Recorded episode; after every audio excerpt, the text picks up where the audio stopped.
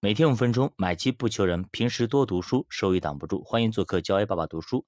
昨天写了一篇公众号，想跟大家分享一下啊，是这样子的啊。今天这篇公众号是写给坚持了一千两百五十九天的自己的。最近呢，在准备家庭教育指导师的备考啊，其中就有一点就是正向反馈。当孩子做了一件正确的事情的时候，一定不要吝啬你的掌声和奖励。比如说，孩子突然考了一百分。那这个时候，孩子得意的哎，把这个试卷给家长看的时候，有多少家长会这么说啊？这次是运气好才考这么好，考一次一百分有啥了不起的？你看隔壁邻家小李，次次一百，你别才考一次一百就把小辫子翘得很高。如果你是这孩子，你下次还会考一百分吗？即使考了，你还会给爸爸妈妈看吗？你心里可能会想，考满分真没劲。其实呢，这就是没有得到正向反馈的一个结果啊，而得到了一些是负向反馈，没有让孩子觉得考高分是件很酷的事情。那比如说两岁孩子有次好好吃饭了，对吧？全家人给他掌声，还奖励他好吃的，或者说看动画片等等啊，只要他喜欢的东西都奖励给他，孩子就会觉得好好吃饭这件事情很酷，还有很多的好处。那么他下次会继续好好吃饭。那么从今天起也给自己加加油，那么就跟社会上做好事了就要大肆表扬是一样的。比如说，那么我们小的时候如果能遇到一次扶老奶奶过马路的机会，就跟中彩票是一样难得。那么那样的话，一篇优秀的作文内容就有了。社会上做好事，单位里会有表扬，会有奖励，学校里呢会开大会表扬好人好事，也会上榜。全社会都在做好事，不求。被帮助人的感谢，社会上的反馈就令助人者满足了。那为啥现在大家都不去做好事了呢？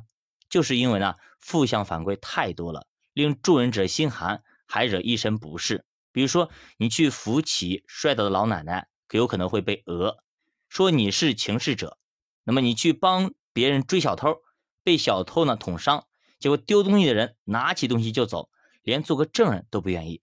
如果东西没追回，或者追回来又破损，还要追究助人者的责任。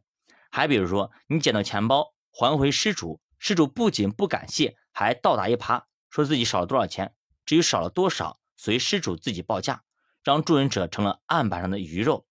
那么咱们大人如果要养成一个好的习惯，也要不断的正向反馈。比如说，你读完一本书，奖励自己一顿大餐或者一次旅行等等，这样呢才会有动力继续。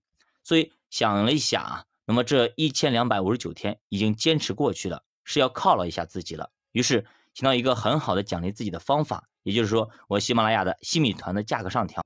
那么从今天开始，每坚持一天，那么就调价一块钱，上调一块钱。那这样的话，十年下来可以上调是三千六百五十块。想想十年以后自己的课应该也值这个价，这个价格也可以让我经济自由了。所以我的动力还是很足的。三年多都坚持下来了，那么还怕再来几个三年吗？所以呢，我们永远不要让做事的人寒心。比如说，单位里勤勤恳恳做事、做业绩的人，总是得不到表彰，认为他做那么多是应该的。谁让你做那么多事情？你可以闲着呀。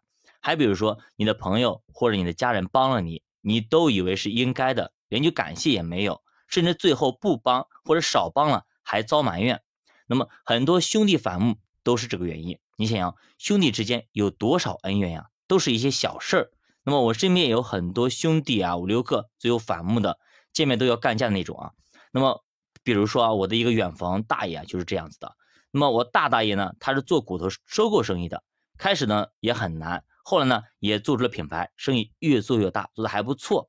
于是呢想帮一帮他下面几个兄弟啊，后来呢下面几个弟弟都做起来了，就开始跟大哥不和。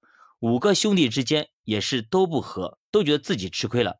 那么我听我大大爷说过啊，本来呢是一片好心带着弟弟，结果呢搞成这个样子，寒心了。早知道呢自己做了，不管他们了。那么说到这里呢，我说一下我们的家人啊，不要觉得家人的付出都是应该的，尤其是全职太太，老婆在家带娃其实很辛苦，但是被很多家人甚至老公认为是理所当然的，导致妻子渐渐被冷漠、被忽视。这是非常不可取的，也是非常危险的。婚姻呢，也是需要有仪式感的，不仅仅是婚礼上，而是生活中。